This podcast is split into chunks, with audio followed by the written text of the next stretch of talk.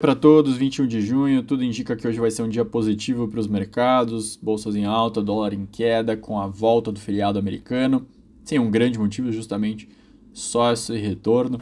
De destaque externo, só tem um maior, que é a Rússia reduzindo o fluxo de gás para a Europa, colocando em risco o esforço da região para estocar combustível para o próximo inverno. A Rússia, então, tem bloqueado, diminuído esse ritmo. A Europa está atualmente com 54% do armazenamento total. Vai ter dificuldade, segundo as principais consultorias, para atingir 70% da sua capacidade de armazenamento até novembro, ou inclusive abaixo dos 80%, que é a meta da União Europeia diante de toda a instabilidade. Aqui no Brasil, a ata do Copom reforçou uma postura cautelosa. Ela indica que essa postura pode inclusive ultrapassar a reunião de agosto, com alta de juros depois de agosto. Ela explora muito o contexto internacional de inflação alta e crescimento desacelerando, menciona a política de Covid-0 da China, a guerra na Ucrânia como fontes de pressão, embora ela ressalte bastante que a, imagina que vai desacelerar ao longo dos próximos meses essa pressão nos preços externos. Internamente, ela destaca a difusão dentro do IPCA, o risco fiscal e as mudanças em políticas de preços.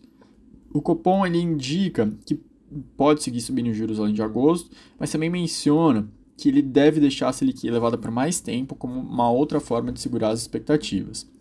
Eu imagino então que o mercado deva reagir com, com pressão um pouco na curva para quem ainda tinha esperanças de cortes de juros nesse primeiro nesse ano ou no primeiro trimestre de 2023. Parece cada vez mais distante essa realidade. O Copom também coloca, de, coloca em 10% o cenário de um modelo para o final do ano que vem e menciona brevemente, de forma bem delicada, que trabalharia em torno da meta, quase como o teto da meta no horizonte relevante, ou seja, atingindo o teto da meta já seria algo suficiente para ano que vem e para diante de todo essa, esse contexto externo desfavorável.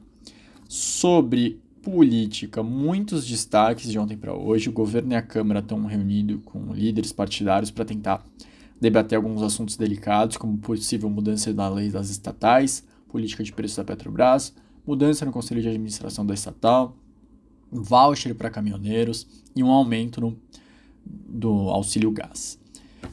Algumas medidas iriam dentro da PEC dos combustíveis, aquela que vai compensar estados que zerarem o ICMS sobre gás de cozinha, que vai dar um gasto de 29 bi para o governo. Outras seriam via uma, uma outra medida, via um, uma outra iniciativa. Ainda não está nada certo, mas de qualquer forma a gente está vendo esse desgaste bem grande. É, mais uma vez o reforço para tomar cuidado com posições estatais de curto prazo elas vão sofrer um pouco mais que o normal. O outro destaque do dia é um levantamento sobre a Amazônia, mostrando que nos primeiros cinco meses foram recordes de desmatamento, segundo o Instituto do Homem e Meio Ambiente da Amazônia, o Amazon, 3.360 quilômetros quadrados de desmatamento. Destaque para Amazonas mesmo, estado com maior área desmatada, correspondente a 38% do desmatamento total.